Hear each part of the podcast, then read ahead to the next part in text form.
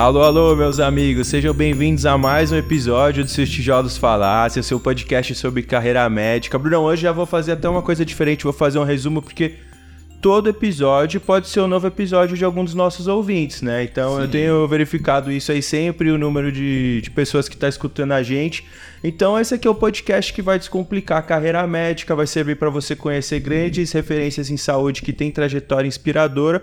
Através dele não vão faltar ensinamentos aí para quem tem um ouvido atento para poder trazer para o seu dia a dia e levar até uma carreira de sucesso, né, Bruno? E hoje, inclusive, estamos mais uma invasão muito privilegiada, ó que lugar Hoje é especial. que a gente tá. É. Faz a apresentação do nosso convidado, por favor. Bom, ó, gostei muito que você resumiu aí pro pessoal que tá em casa. Então, ó, pega o caderninho de nota, vai anotando que hoje vai ter história, hein? Tem história muito boa pra vocês ouvirem aí. Porque o nosso convidado aí já passou por muita coisa nessa vida.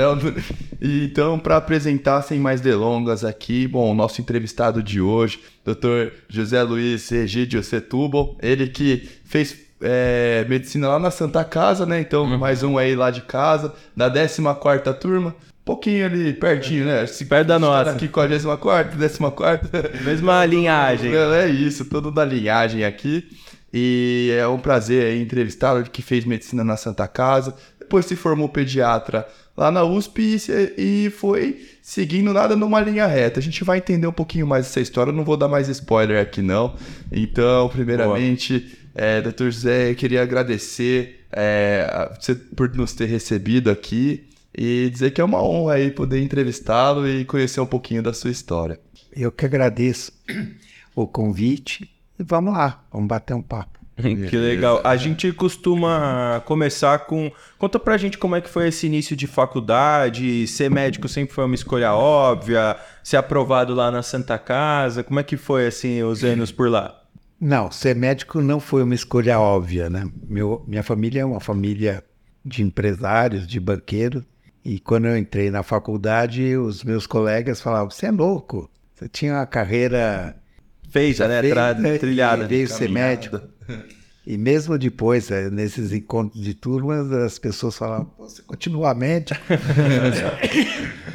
então, não foi uma escolha óbvia, mas vamos dizer eu segui o que eu tinha vontade de fazer uhum. e nunca tive nenhuma interferência dos meus pais em relação a isso.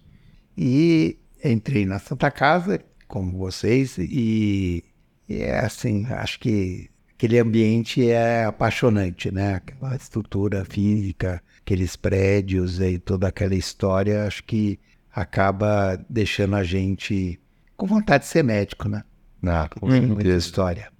Ah, que quando respira dentro é. daquele corredor, a medicina, ver as enfermarias, aquela história que o prédio traz para nós, né? Não tem como não se arrepiar. E como é que foi assim durante a faculdade? Putz, é, você é, gostava lá, gostava de ficar investindo tempo no hospital, já tinha muito contato com o paciente, né? Que isso é um clássico lá da Santa Casa. Pô, desde o primeiro dia, é. conversando com os pacientes tal. Como é que foi, assim, dentro da faculdade, inclusive, é, as suas experiências para eventualmente descobrir que o seu interesse era de se especializar em pediatria?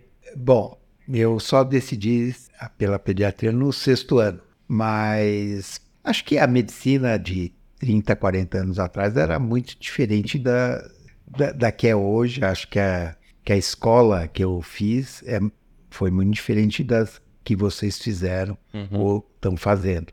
Né?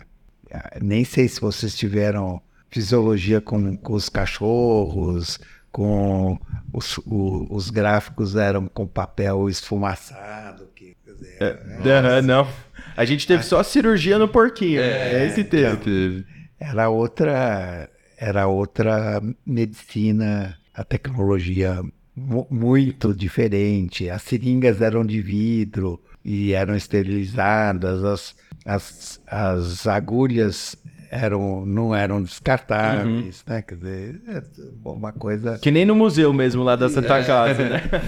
Exatamente. Então, acho que a minha experiência como aluno foi muito diferente da, de vocês. Né? Eu acho que acho que naquela época eu fiz residência na USP, né? Como uhum. foi dito pelo Bruno.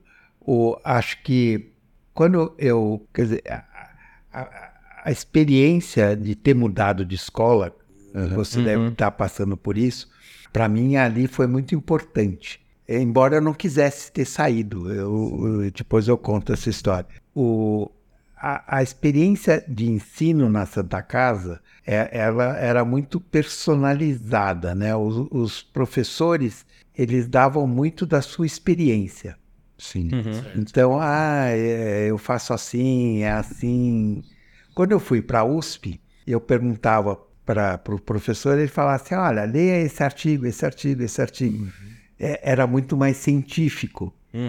Então, para mim, foi muito bom ter tido as duas experiências, né? Uma experiência do cara transfe- transferindo quase como um tutor e o outro o lado científico. Mas eu acho que mudou. Não, acho que tá exatamente. É. lógico que na Santa também tem a parte científica hoje em dia, mas, mas eu sinto muito dessa essa experiência mesmo, de.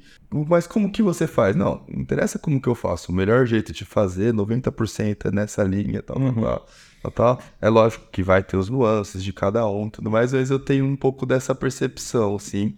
E também sou grato por ter essas duas experiências, assim. Acredito que foi muito importante para a formação, assim. Não, é, são características de ambas as escolas e é isso que vocês estão falando, são complementares, né? Sim.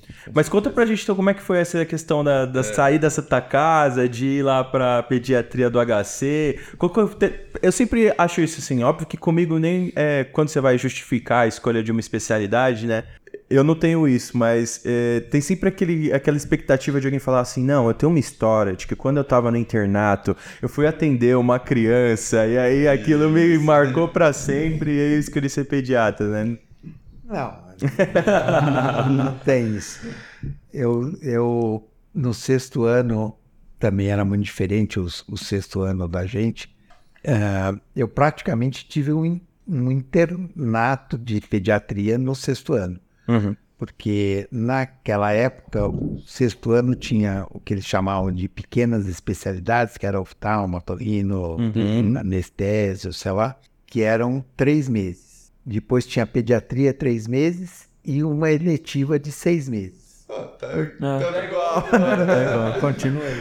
É A diferença. e agora voltou. A grade nova, nossa. É. E a gente também tem agora a atenção primária por três meses. Então, Passa nas UBS também. mas é o mesmo esquema das pequenas áreas, da pediatria. Isso, Então, continua igual. Então, eu fiz os primeiros três meses das pequenas especialidades, depois eu fiz nove meses de pediatria. Eu tive praticamente uma residência de pediatria.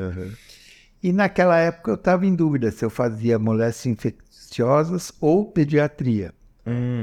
E acabei escolhendo por fazer pediatria, muito na, na linha de que o pediatra, né, a pediatria, ela faz uma medicina que hoje eu diria está super na moda, que é a promoção da, da saúde e prevenção da doença, né, que era o que o pediatra daquela época e hoje em dia ainda continua fazendo, mas acho que naquela época se fazia muito mais, tinha a puericultura muito mais forte, o pediatra é, é, a formação do pediatra era basicamente puericultura.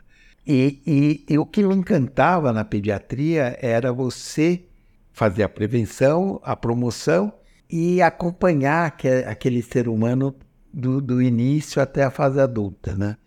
E, e então ver o crescimento da, da- daquele ser humano é- era o que me encantava. Então eu não tinha, vamos dizer, aquela coisa da doença, da, da Da patologia ali, de tratar, mas Patologia, mais da questão da promoção de salvar saúde. o, o- né, de ressuscitar as pessoas, mas sim de criar, de ajudar a criar um ser humano. Mas então aí no final do sexto ano o senhor foi aprovado lá e sair da Santa Casa foi sofrido. Não, não, no, no, no, no, ah, o que aconteceu, aquela época ele estava em plena ditadura e o- eh, tinha greve toda semana, vai, tudo bem. e a gente fez uma greve grande Dos alunos. dos alunos. E o chefe da pediatria, que era um chileno que tinha fugido da, da, Ditadura do. da ditadura chilena, mas ele era meio reacionário. E ele tinha 12 vagas de residência e 12 vagas de estágio. Estágio. Não sei como que é hoje, eu sei que tem Tem os dois, é. E tinha 12 candidatos da, da Santa Casa que, Que queriam fazer pediatria. Daí, quando a gente fez, os dois primeiros que entraram eram dois colegas que iam fazer exército. Ah, eu pro exército. Uhum. Então eles entraram em primeiro e segundo lugar. Tá. Os outros 10 eram de fora. Uhum. E os outros 12, que vamos dizer, os 10 seguintes eram os da Santa Casa. Uhum. Eu era o segundo, então eu ia fazer residência. Para mim, vamos dizer, naquela época importava menos, era só o fato de ser remunerado Ou não, né? Mas para mim, o fato de ser remunerado, vamos dizer, eu, eu venho de uma família abastada, não, não ia fazer. Não era isso que ia te impedir de se especializar, né? Mas eu fiquei tão irritado com essa história que eu resolvi ir fazer o exame da, da USP, que, é, que era depois, e eu era co-aluno, então eu entrei Aprovou, na USP e fui embora. Entendi. Mas por, por essa irritação. Tá. E conta pra. O Brunão tem experiência boa, né? Porque o pessoal da fisiatria eh, tem um estágio lá na pediatria, né? Ficou dois meses, você falou? É, fiquei dois meses na pediatria lá na Como que é? A gente, inclusive, conversou, né? Já com Dr. Vicente. com o Dr. Vicente. Foi um baita de um episódio. Como é que foi, então, a residência? Trabalhar como médico? Foi o que você estava esperando? Era mais plantão? Como é que é naquela eu, época? eu tinha muita ligação com o pessoal da USP. Eu namorava uma menina na época que era da USP. Então eu conhecia muita gente. Uhum. E quando eu cheguei lá para fazer a residência, eu já cheguei enturmado, porque tinha eh, eu, um- uma grande amiga minha, que é amiga minha até hoje, ela, ela eh, organizou lá, vamos dizer, o grupo, que eram de quatro, ela já me pôs num grupo que eu conhecia. O pessoal. É, conhecia mais ou menos, conhecia muito bem ela, mas conhecia as outras duas pessoas menos. Mas é bom que já não chegou perdido, né? Chegou com alguma companhia. num grupo que Aham. Então, para mim foi muito tranquilo essa adaptação. Mas tem histórias curiosas, porque, por exemplo, no primeiro dia de, da residência, eu, tava, eu fui para enfermaria, né? Uhum. Fui, você evolui, vê, não sei o quê. Daí passa, começar a passar visita. E daí o, o professor que estava lá, o assistente Uhum. que estava lá passando visita, quando chegou o meu horário ali, minha hora de apresentar o caso, eu falei, olha, eu não estou me sentindo aqui confortável, dá para ir no corredor? Daí ele falou, ué, por quê? Eu disse, não, vamos, vamos no corredor. Ah, você estava na frente do paciente. É, Na beira-leito. Beira-Lei. Daí eu fui, ele falou, o paciente tem alguma coisa grave e tal? Eu disse, não, mas na Santa Casa a gente não discute na frente Entendi. dos pacientes. Ele estranhou. ele estranhou, mas a partir dali não discutia mais na frente do paciente. Ah, legal. E naquela época tinha essa questão já de. Criança, né, ainda mais. Sim, sim. Pô, imagina. Tinha essa questão de fazer uma subespecialização da pediatria. Não tanto, né? Muito menos. Era mais. Tinha, eh, tinha pediatria e neonatologia, praticamente. Mas aí, como é que foi sua vida assim? Ah, da residência, pô, Pedrão, eu- naquela época tinha essa já vontade de dar um plantão fora, foi começar consultório. Como que o senhor começou a se enxergar como um médico? Dar plantão fora, era 90 horas por Muito semana. puxado, né? É, assim, a gente dava plantão cada quatro dias à noite. Noite. Daí você, você ficava. Sim, não dava, não dava. Mas assim, eu digo, no ponto de vista de construção da carreira, a expectativa do pessoal, então, ó, fiz os três anos de pediatria, a partir daí eu fui, putz, é, trabalhar, hum, fiquei por lá, minha, minha vontade era fazer uma coisa acadêmica. É, eu, eu acabei a residência na época aqui na pediatria era dois anos. Ah, era dois. E, é, o pessoal lá do HC insistiu muito que eu queria fazer voltar à minha origem lá de moléstia infecciosa, que essa também tinha, né? E tinha muito a ver com pediatria naquela época. E eu falei que, que não, eu ia, não ia fazer carreira acadêmica, não tinha esse Uhum. nem dor. E, e eu fui, que na Santa Casa você tinha um estágio no Emílio Ribas.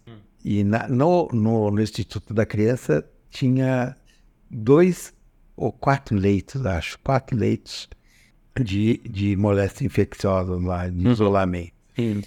E no Emílio Ribas, a Santa Casa tinha um andar inteiro, né? Que, que, que, que ela tomava conta lá. E eu fui, quem tomava conta era, acho que não foi professora de vocês, a Marinello. Hum, eu me recordo. Não, já deve estar aposentada. E conversei com ela, e, mas eu queria. Eu não queria fazer um, uma, um R3. Uhum. E daí acertei com ela e eu, eu comecei a trabalhar no hospital de manhã e ia lá à tarde, ficava duas horas no Emílio Ribas à tarde. E assim, o que eu acertei com ela é que eu ensinava a no R3 para os residentes de, de MI lá do Emílio Ribas Pediatria Uhum. e ele e aí ela o pessoal me ensinaria as mulheres infecciosas era uma coisa informal né Sim, sim. Legal. e daí eu fiquei dois anos era a época que tava muito AIDS e tal daí eles abriram o, o Emílio Ribas 2 que era um, um hospital ali do lado Isso era qual ano? Só pra gente ter uma... Se- 83 83, tá. é, 84. E daí assistiu também muito para eu fazer o concurso para ser contratado. Eu falei, ah, não, não vou, não quero ficar vendo AIDS o resto da minha vida. Mais uma experiência ali. E aí, daí eu saí.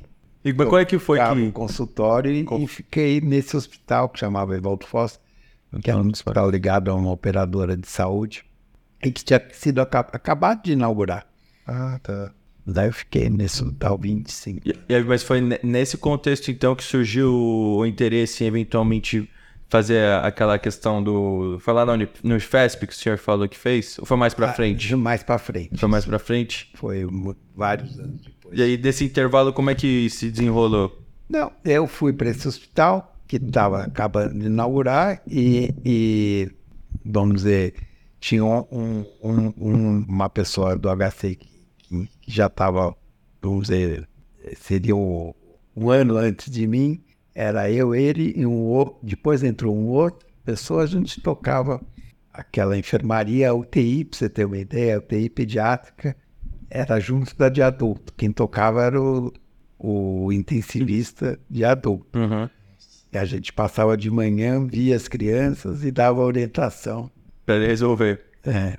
Mas naquela época, isso que eu falo, a tecnologia era muito ruim, os, os respiradores, tal, estourava o pulmão das crianças. Nossa, era muito ruim. E, e- mas é, é, tinha, era um hospital bem montado, era, é, a Interclínicas era uma, era talvez a maior operadora de saúde, era, tinha muito a ver com o Oswaldo Cruz e o, e, os, e o Samaritano, que eram talvez os melhores hospitais ali da época, junto com o Cine.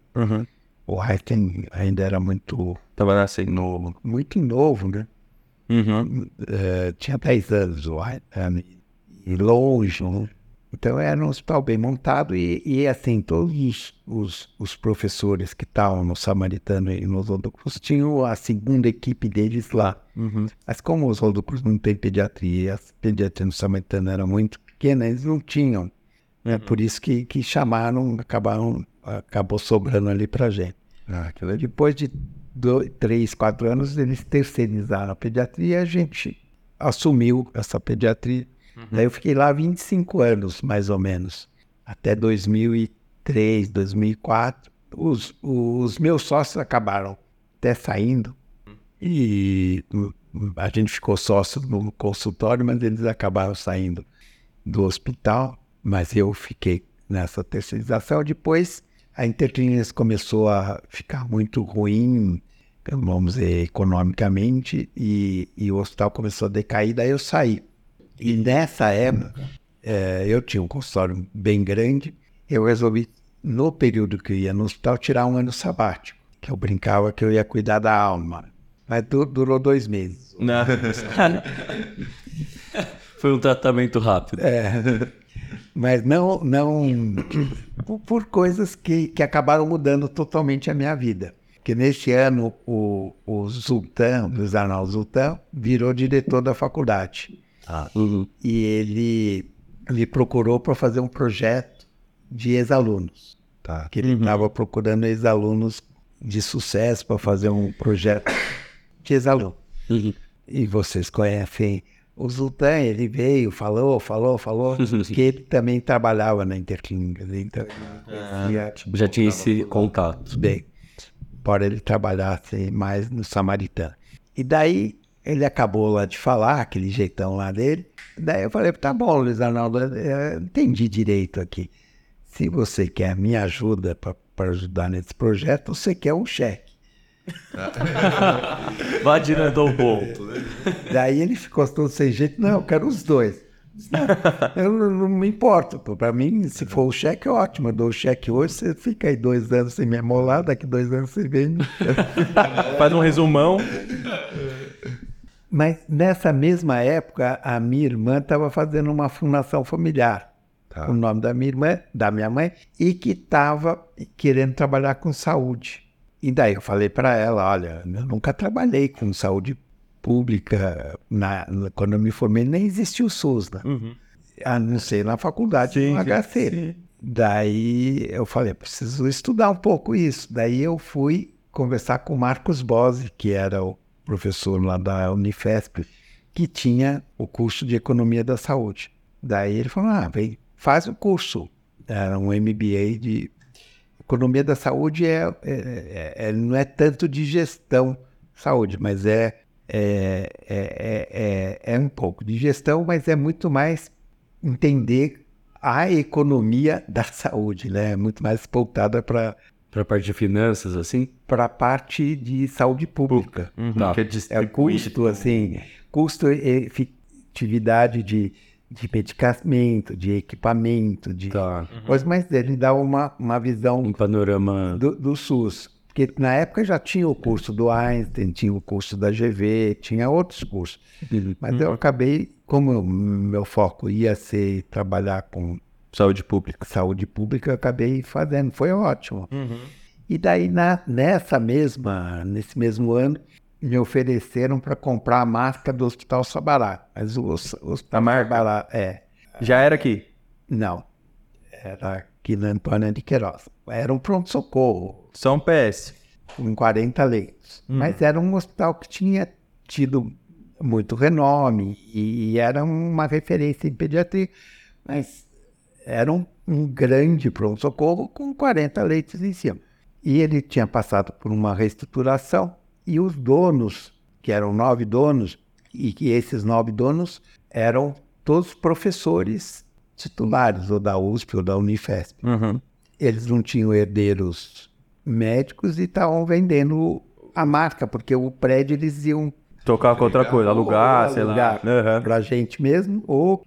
E daí o, o meu irmão, que trabalhava lá no Itaú, era muito amigo do cara que estava fazendo essa venda, veio, conversou comigo, eu falei, ah, eu não quero dor de cabeça, tá? mais sossego na minha vida tal. Daí ele falou, não, vamos ver.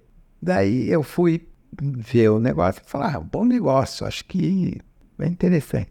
Daí eu falei, ah, bom, eu vou comprar, mas eu vou comprar para fazer uma fundação.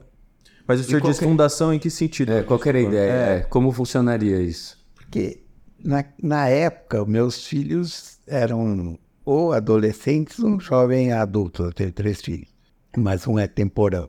E, e um, eles, um estudava música, outro cinema, e o pequeno não sabia o que ia fazer. Então, a minha ideia era que o hospital, na verdade, não- na época não tinha ideia se ia ser uma fundação, né? A minha irmã tinha feito uma fundação eu ia fazer uma ONG e que ia ser sustentado pelo hospital. Era um hospital privado que gerava recursos, ia sustentar essa ONG. Uhum.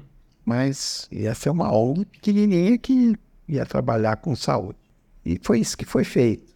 Só que como ele era uma SA, demorou... a- a- e eu também precisava comprar o resto do que eu não comprei. Tá? Comprei uma parte do hospital, depois eu comprei o resto. E daí eh, demorou, sei lá, três. que isso fo- a, a, a fundação foi instituída, eu comprei no final de 2004 e as- a fundação foi instituída só em 2010. Uhum. Então, até comprar, e, e depois não tinha nunca tinha acontecido de um- uma, uma empresa SA transformar em fundação, então demorou para o Ministério Público aceitar tudo isso. E a gente mudou para aqui, para Angélica, nesse prédio, que, que na época é, a gente deu um salto de 40 leitos para 104 leitos. Nossa. É lindo esse prédio. Eu não confesso que eu nunca entrei, mas aí aqui na Santa a gente sempre passa na frente, né? E tem os colegas nossos que são pediatras, sempre falam de trabalhar lá no, no Sabará. Mas aí nessa questão, a sua atividade já ficava mais longe da parte assistencial, então já não estava mais tanto Não, esse não. contato com o paciente, estava mais gerenciando Não, todas essas. Quando eu, eu, que eu falei, tinha um consultório grande. A Uhum. minha última ficha é 24 mil e tanto. tinha um consultório bem grande. Quando eu, e- mas o consultório é- era lá em, em- no Campo Belo. Quando eu vim para cá, eu mudei o consultório para cá. Mas eu, eu, como era muito longe Sim, sim, é de do. é, vamos dizer, eu falei assim, ah, acho que só ter os pacientes que eu gosto. Porque eu também diminuí o meu horário. Aham, de- de- na agenda ali. E depois, uns dois anos, depois, dois, três anos depois, eu fechei a porta do consultório. Uhum. Parei de atender paciente novo. E, e daí foi diminuindo, né? Porque os pacientes vão crescendo. Sim, sim. Mas eu ainda atendo, ainda tenho alguns pacientes que, que resistem. Eu acho que o ano passado, esse parou ano, no- acho que eu atendi uns 10 pacientes. assim. É, que legal. Eu tenho um amigo que ele tem já, acho que quase 30 anos. E ele tá na dúvida, ele liga pro pediatra. Ele vai no pediatra. É, né? legal. Mas é, é, eu tenho muita história. Eu, assim, tipo, um dia veio, parou lá no na frente consultório, o rapaz, o paciente, deixou o carro no estacionamento, lá com o manobrista, su- não tinha marcado o horário. né? Daí a, a secretária, era uma clínica grande. Uhum. Falou, ah, doutor, tá aqui o fulano e tal, se- perguntando se dá para ele encaixar. Aí eu falei, tá bom. Ah, tá bom, né? Daí ele vai, sobe na, na, na sala, espera lá e tal. Aí eu chamo ele. Ele disse, não, tô, tá tudo ótimo tal. Eu só vim pegar um atestado para educação física. tá bom. Vamos examinar, examinei e tal. Disse, bom, daí eu fiz o atestado e, e, e dei o, o endereço de um clínico para ele. Né? Falei, Tá na hora. vão tirar sarro de você, né? É. pediatra. Carimbão lá, pum. CRM tanto, pediatria. eu gosto e tal. Já- Legal o apego que os pacientes têm. É, te- tem, né? Natural. Eu, eu atendi adolescente, né? Não era todo, Ah. naquela época não era todo pediatra que atendia. Aham. Então a gente tinha um vínculo legal. Na, na, na própria pandemia, eu atendi pacientes que eu não via há muitos anos e já eram adultos, Uhum. que me ligaram Uma pessoa de confiança. mas né? por, porque tinha o vínculo e eles estavam mais com problemas emocionais do que de saúde, saúde física. E acredito que tem esse vínculo também, né? Com o pediatra, que é quem cuidou de você num período ali que você não, Isso. não sabe o que acontece, que você é vulnerável, mas legal esse contato que mantém. E como é que foi essa questão da relação com a Santa Casa depois? Então, no, do projeto do, do Luiz Arnaldo, surgiram, assim, a gente saiu daquele dia, é, porque eu estava estudando fundações, né? E a faculdade é uma fundação. Certo. Daí ele me mandou o estatuto da, da, da, da Fundação Arnaldo Verde Carvalho e a gente ficou de se encontrar dois, três meses depois com o projeto. E foi muito engraçado, porque eu, a minha apresentação e a dele era praticamente idêntica. E daí eu passei a aj- ajudar a faculdade. Mas eu fal- falei para ele que para ajudar a faculdade eu precisava entrar para a Irmandade. E na minha conversa, que os meus contemporâneos, tem muita gente que ficou na, Da faculdade. como professor. Uhum. Então, e eu ia sempre na, eh, Reuniões, enfim. não, ia almoçar lá Almoçar. na casa. E, e tinha um grupo de, de amigos que, que ficaram lá como professores que eu encontro. O Maneiro, Uhum. a Patrícia, né, que eu falei aqui. Então eu encontrava sempre. E nessa história, para montar esse projeto, eu fui e conversei com muita, muita gente. E vários deles falavam assim: ah, você precisa conversar com o Frederico, que é um cara que, que o pai dele era aqui da Irmandade Uhum. e faz as mesmas perguntas que você. Tá. Daí eu fui conversar com o Frederico e ele que me indicou para a Irmandade. Ficamos amigos e, e, e- eu entrei para a Irmandade. Daí, e, mas ajudava a, a faculdade com, com ah, o primeiro projeto que eu ajudei a faculdade foi renovar a, a biblioteca, Uhum. e, e formatizar a biblioteca e daí foi ajudando nesse sentido. Depois da, da informatização da biblioteca, eu comecei a dar bolsas para cientistas do futuro, não? Pesquisadores do futuro. Pesquisador. E Mas esse vínculo todo foi depois, é assim, eu imagino como nós, né, apaixonados pela Santa Casa e que lembram muito da história, eu não sei exatamente que ano que era isso, mas era na tentativa ali de ajudar a Irmandade, de alguma Não, relação ajudar você a mais a faculdade. faculdade. Que tem as três coisas, né? A faculdade, que é mantida pela fundação. Isso. A irmandade à parte. Mais ou Isso. menos isso? isso. Sim, Daí, que cuida do hospital.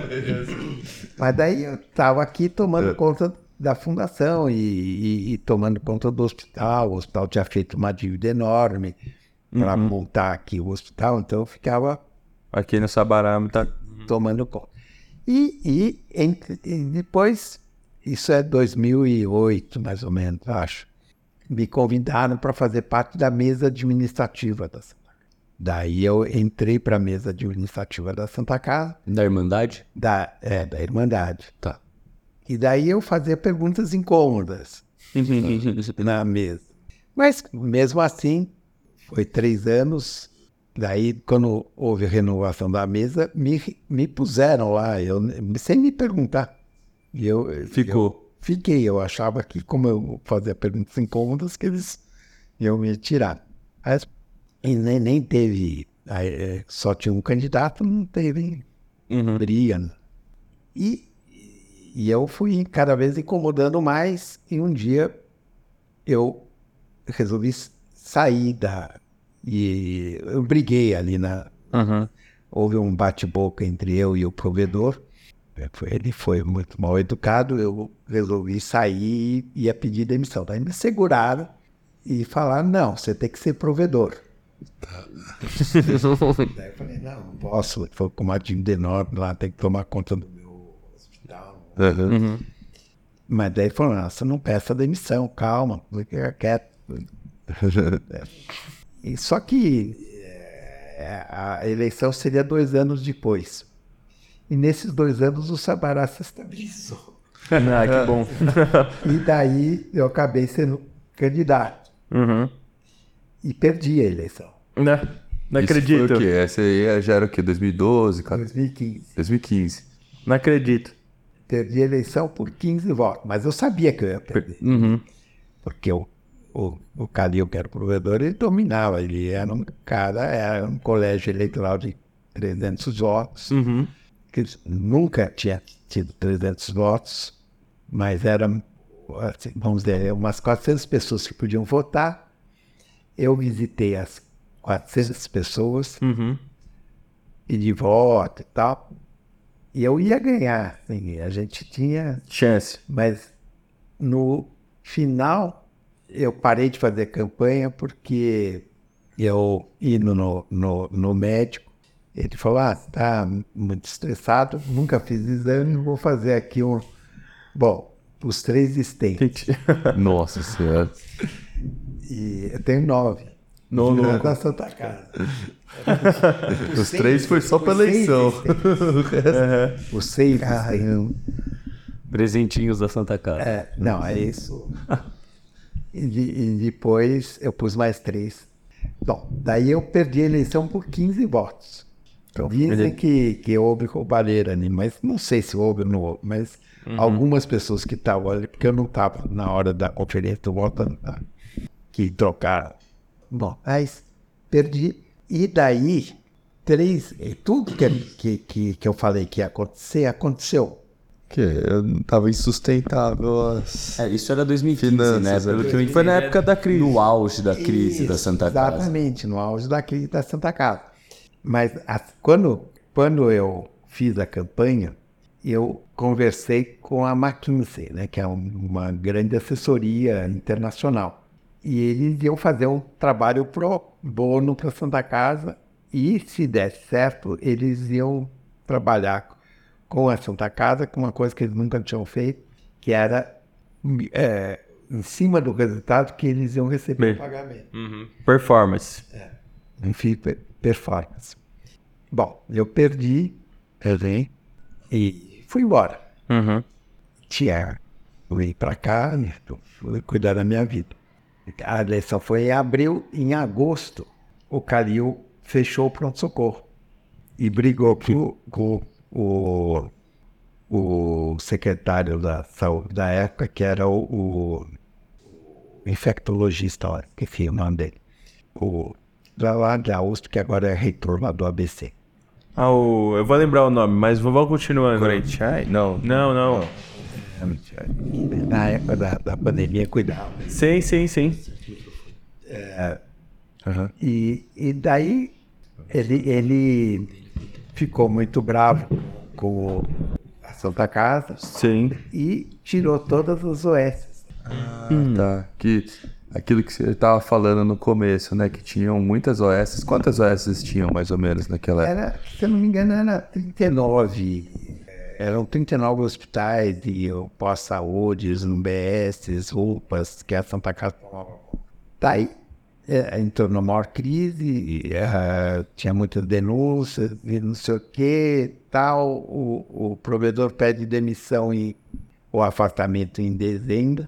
O vice não quer assumir. O tamanho da bucha, né?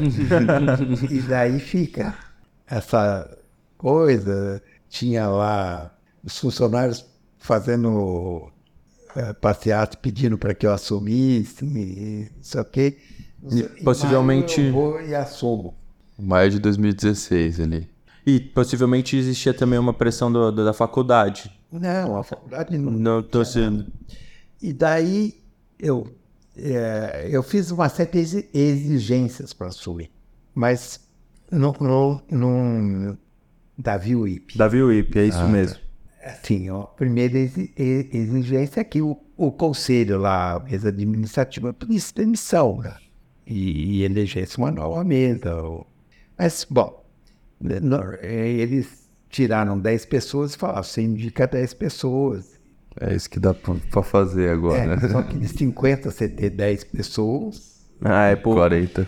e, em suma, é, tinha pressão, tinha pressão. O Davi Wip conversava comigo, falava, não, você precisa assumir lá, precisa pôr... E estava com o Ministério Público intervindo. Uhum. É, enfim, era tanta pressão, tanta coisa que eu falei, bom, vou assumir lá. Assumi, é, foi uma loucura, porque dava acho que 20 milhões, 20 e tantos milhões de, de prejuízo por mês. Nossa senhora. E com os. Assim, tava. é, me lembro do doutor Arthur Pinto, que é o, o, o- o promotor de saúde, tava, tinha reunião com ele, é, me lembro se era toda, toda semana, cada 15 dias, sei, tinha lá como interventor, os do, cara do Ministério da Saúde, o do secretário da Saúde, bom, uma mesa cheia de, interventores. Mas depois ficou um mês, um mês e meio, dois no máximo. Depois eles falaram que não, que, tava, que eles confiavam no que eu estava fazendo e que e eles. E eu podia deixar seguir. seguir ali. Mas foi num- numa época difícil. A gente eh, teve que demitir mais de 1.500 pessoas, porque essas OS mandaram as pessoas para lá. Tinha que né? fazer. Não tinha como absorver, né? Então, foi, foi difícil, não tinha fornecimento de, de, de material, de medicamento para Santa Casa, devia, sei lá, quantos, mil, 40, 50 milhões para os fornecedores. Nossa. Mas daí a gente conseguiu estabilizar um pouco, conversando muito, ia lá também conversar com o Wick, com o Halkin, e negociando com a Caixa Econômica o empréstimo. Daí, dois anos depois, eu consegui fechar com a Caixa um empréstimo que era ruim, mas era o que a gente conseguia, que daí deu para tirar a cabeça um pouco fora da água. E daí eu fui no conselho e propus lá três mudanças que eram estruturais, que era um código de ética, um- uma mudança de governança de, e, e uma coisa de compliance. Daí o conselho não aprovou.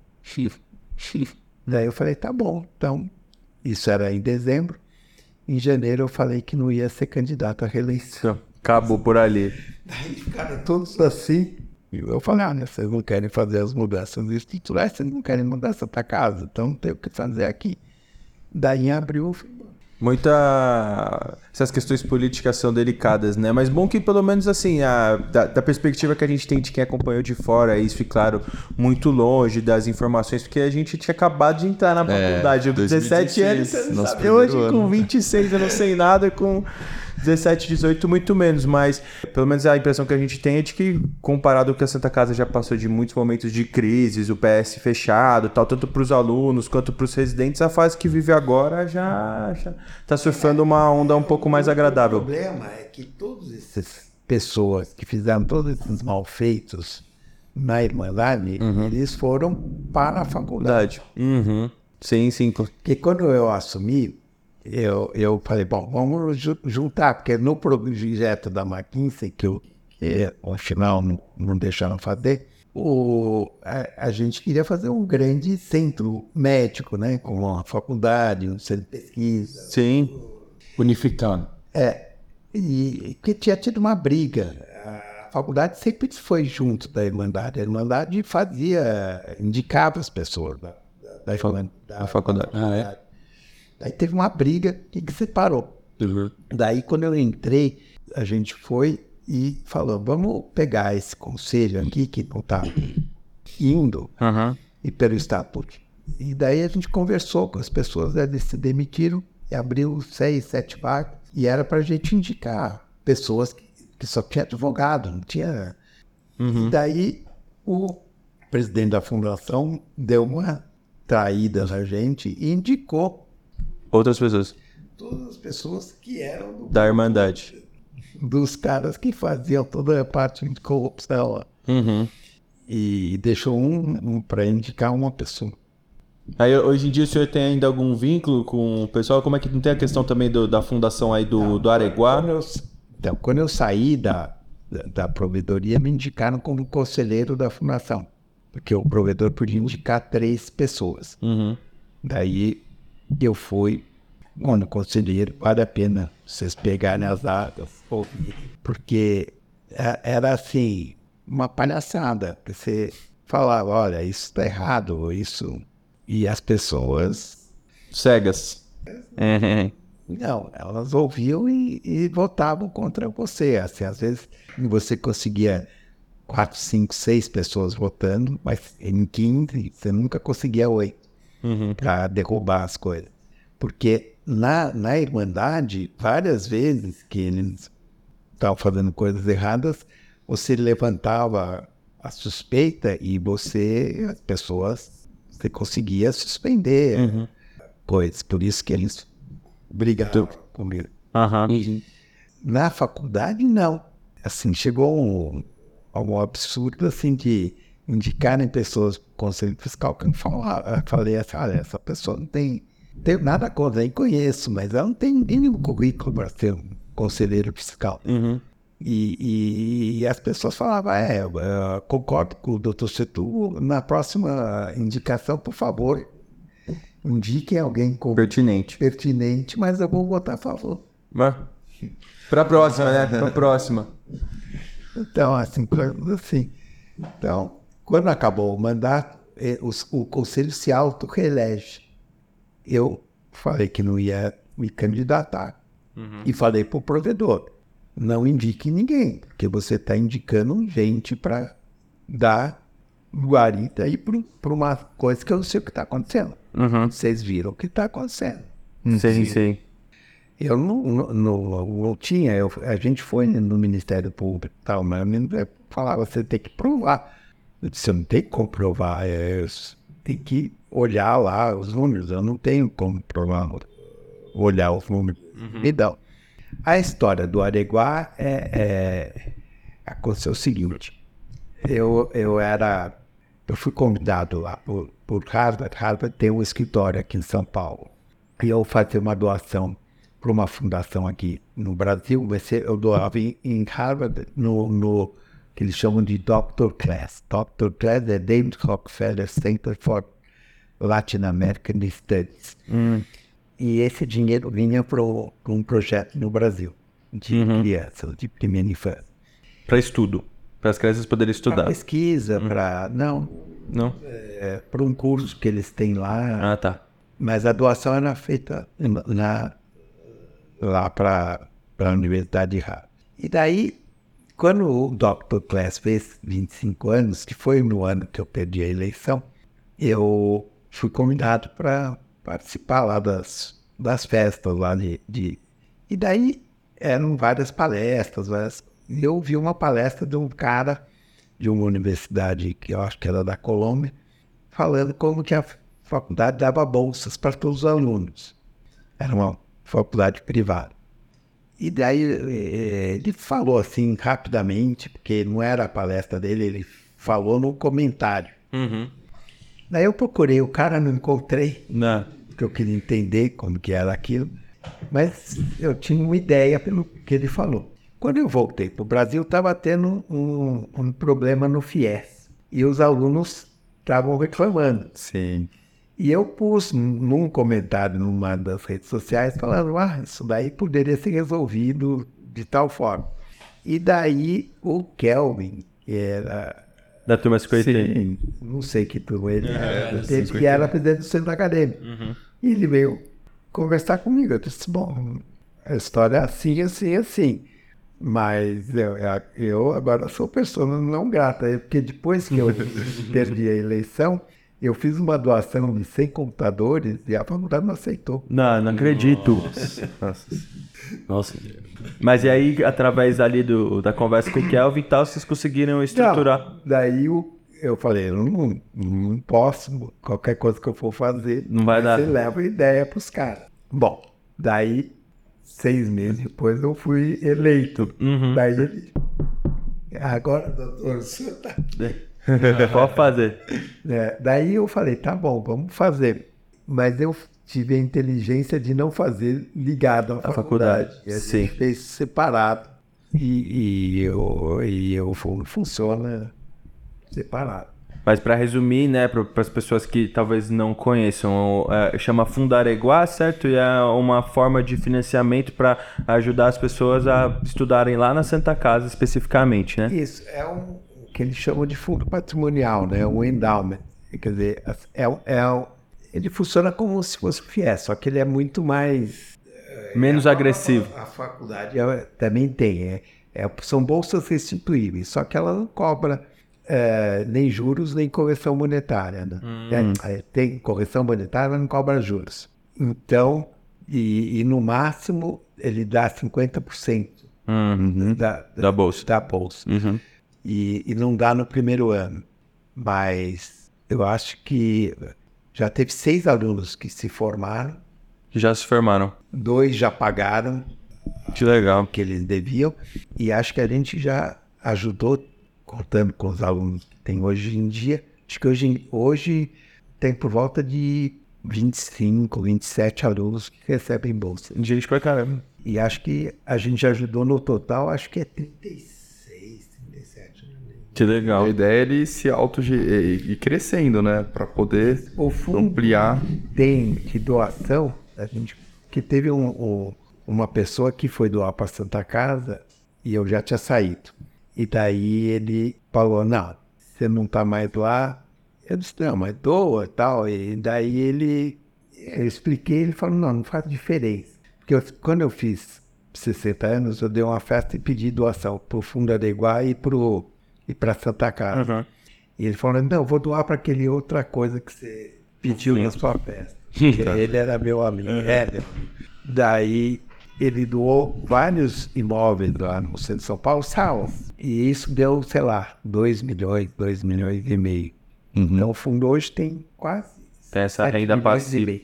Que ajuda eles a- do, do ponto de vista É, operacional gasta- financeiro, né? ga- Só gasta o, o- Os rendimentos. Os os- rendimentos. os- Que Tá. legal. E aí a ideia é você juntar um montante que no fim dá pra ficar pública. Na Santa Casa, né? É, Que legal. Acho que é ideia. Mas como eles estão brigados comigo, é, o Einstein já me procurou, outras coisas já me procuraram para Fazer coisas parecidas. não, pra, pra, Movimentar, lógico, para ajudar os outros. alunos deles. Ah, Por tá. Enquanto. Que legal, professor. Assim, realmente uma história ser profissional e de vida, né? Que as coisas vão todas se misturando e amor, e Santa Casa, que a gente sabe que é sempre essa confusão, assim, mas que quem é formado lá adora e a conexão muito grande, que voltando exatamente à primeira frase que o senhor falou, do momento que pisa lá no hospital e é impossível não se apaixonar. Pra gente também que é apaixonado por isso, foi realmente um grande prazer poder é, conversar com o senhor, aprender tanta coisa, né, Brunão e que foi muito legal. Ah, foi muito proveitoso e entender, né, um pouco das vivências, né? Então, é muito legal dessa história passar pela parte clínica, aí fazer a, a parte da, dos consultórios, depois ir para essa parte de saúde pública e ter tantas experiências, né? Não, e o particular, na- né? O hospital, o Sabará. Exato, na instituição da, de origem né, da Santa Casa, as vivências, e do Sabará, que hoje a gente sabe que é uma instituição super é, renomada, com que prestam uma qualidade de serviço muito muito boa para as crianças, que continua sendo, sendo bem gerida aí, que é muito legal esse retorno que dá pro pessoal. E bacana ver também como o senhor achou diversas maneiras de continuar ao longo de vários anos ajudando uma, uma casa, né? Que, que o senhor ama, pelo jeito, pelo como a sua trajetória mostra pra gente. O senhor se doou muito pra isso, muito bacana ver. Perfeito. Algum comentário final, assim? Alguma coisa que o senhor queria deixar de mensagem nosso... O nosso público geral é médicos, recém-formados, pessoal, assim, no final da faculdade, que tenho certeza que talvez tenha alguma coisa aguardada aí, sempre algum ensinamento. Eu, eu, eu falo que ser médico hoje, né? Vocês que estão vocês se formando, vocês começando a residência, é, vocês vão ter pela frente um, um cenário. Eu sou pessimista. É, eu sou pessimista. Pessimista no- no- não para vocês que têm uma boa formação, vocês estão fazendo residência em, em instituições poderosas, então acho que, vamos dizer, é meio caminho andado para o sucesso. Sucesso que eu falo não é necessariamente sucesso financeiro, né? Acho que eu, eu brinco também, se eu fosse querer sucesso financeiro, eu não ia ser pediatra. Sim. É, mas acho que o sucesso não- está só em, em- em- você ganhar muito dinheiro. Está em fazer o que você gosta e de um jeito ético, de um jeito é, responsável, tem uma sé- série de coisas que são complementares e, evidentemente, que você ser bem remunerado pelo seu trabalho também faz parte. Agora, do jeito que está o, o Brasil, quer dizer, com essas centenas de escolas médicas, boa parte dos médicos que estão se formando aqui ou nas nossas divisas, né, que tem quantas da- das divisas, eu acho, e ainda mais com a abertura que vai ter de mais escolas, boa parte dessas escolas, as- os alunos não têm internato em lugares de atendimento. Quer dizer, elas têm um treinamento com bonecos, com atores, com é, que deveria se complementar ao atendimento, ao treinamento Paciente. paciente. É, Uma grande parte, que eu acho que hoje em dia, nem sei exatamente o número, mas eu acredito que mais da metade desses profissionais que se formam não tem residência médica e não vão fazer. É verdade. Tá certo? Então, mesmo vocês que tiveram uma boa formação na Santa Casa, que eu sei que, que tiveram, eh, vocês estão preparados para a vida como um profissional. Não, só começando, é. tá louco. Lá no, no Funareguá a gente faz uma roda de conversa uma vez por mês, trazendo né, profissionais. E eu, a gente fez esse ano um- uma roda de conversa com o- os alunos que se formaram. Uhum. Alguns estavam fazendo residência, outros não. Estavam na vida, mas de propósito, para estudar para residência Sim, e para eventualmente ganhar algum dinheiro. E as histórias que eles contam é de chorar. E você vê, quer dizer, eles contam histórias com boa formação eles têm consciência do que eles estão fazendo. né? Sim. E boa parte do, desses alunos talvez nem tenham consciência. Então, para você, dizer, a gente está. Eu conheço hospitais no Brasil inteiro. E a gente sabe, quer dizer, eh, vocês compararem aí eh, o, o, o Sírio, o Einstein, ou mesmo o Sabará com, com Uhum. os hospitais públicos, tem uma diferença grande. Sim. E essa diferença vai aumentar. Isso faz parte do, do Brasil desigual que nós vivemos. Agora, se você sai de São Paulo, essa desigualdade é muito maior. Os hospitais públicos aqui são muito melhores que os hospitais públicos fora de São Paulo. Então, o, o, o, o, médico, daqui a alguns anos, vai ser um profissional muito barato. Porque a concorrência. Não estou falando em hospitais AAA, né? Porque esses vão continuar exigindo uma formação AAA. Tá certo? Então, quem faz uma boa escola, uma boa residência, vai ter um emprego que vai ser bem remunerado. Não, isso tudo associado também à qualidade assistencial que você consegue entregar para os pacientes e tal, né? Porque não é só a questão que nem o senhor comentou, do ponto de vista financeiro, de estar numa estrutura de ponta e ter um salário legal, poder cobrar caro por uma cirurgia, mas de fato de ter é, equipamento adequado para prestar melhor técnica para melhorar desfecho, para garantir qualidade assistencial, segurança do paciente, né? Que muitas vezes o cara que tá dando plantão ou tá no hospital público tem uma formação técnica mais ou menos, sei lá o que, às vezes nem, mesmo se fosse muito bom, não teria como dar o melhor para o paciente. E na verdade o que me assusta muito é que essas pessoas elas nem sabem o quão mal elas estão fazendo, sabe? Só estão lá para dar o plantão, para ganhar o dinheiro. e acho Acabou que o plantão, acabou o problema. Exato. Mas acho que é legal É, até o dia que morreu o paciente, ou, ou- Ah, é. ele, ele vai parar no CRM. Sim. Claro. Exato. E acontece de monte. É. Bom, mas muito obrigado, Aita. Mais um ensinamento importante. Eu acho que na- é, o nosso podcast aqui, né, o conteúdo que a gente produz nas redes sociais é para trazer um pouco desses esclarecimentos. É claro que existem, talvez, algumas especialidades médicas, que talvez a residência não seja o caminho mais adequado que a gente tem visto que aparece muito por aí.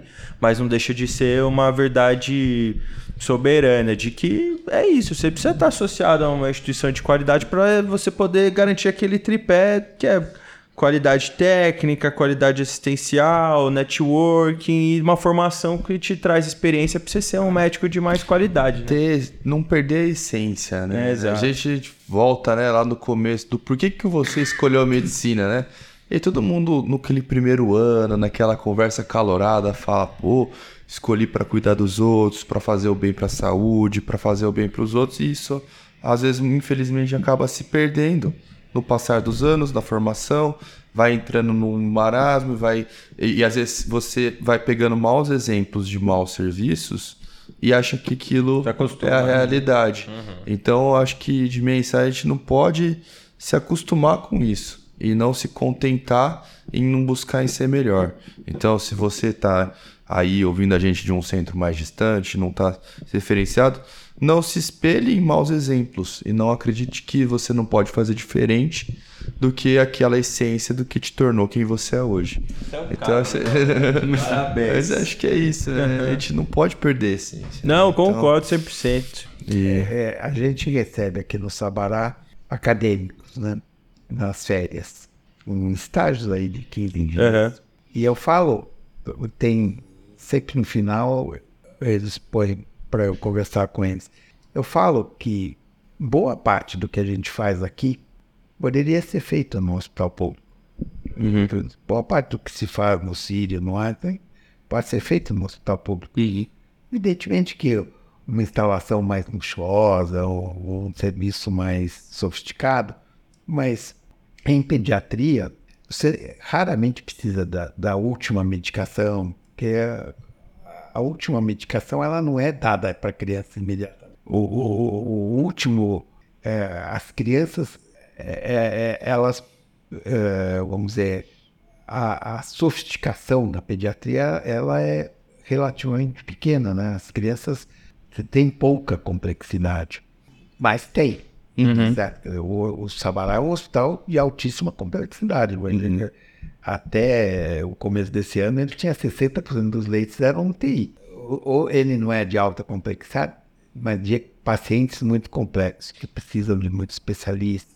Mas é, é isso, quer dizer, o, o, o que dá a, a referência para o Sabará é, é a segurança do paciente. Ele tem drug commission, ele, ele tem um treinamento, um acolhimento que pode ser dado em qualquer hospital público. É, Mas você acaba não dando, tendo, porque não é o exemplo, não é o, o modelo. Modelo, cultura, né? é. A cultura da instituição. Então, vai se transformando nisso, né? A pessoa vai lá com o saco cheio, com não sei o quê. Aqui em São Paulo, você tem que pegar não sei quantos ônibus ou não sei quantas horas de trânsito, não sei o quê, chegar lá com o saco cheio, é mal melhorado, é maltratado pelo paciente, aí você trata mal. E, e você vira, é um ciclo. Um bola de neve. acostuma achando que isso é o certo, às vezes cegando para que dá para fazer a diferença ali, né? Essa experiência que eu tive na pediatria esse ano foi justamente ver o quanto que você pode trazer para a mãe que tá ali no quarto acompanhando a Então, criança, no Instituto da Criança, conversar. tá certo? Que é SUS e bem, é que pediatra e quem lida com criança é, é um pouco diferente, né? Sim. Uhum. Então, por isso que eu estou falando. né? Eu sei que, que é e acontece isso, mas conheço um monte de lugar.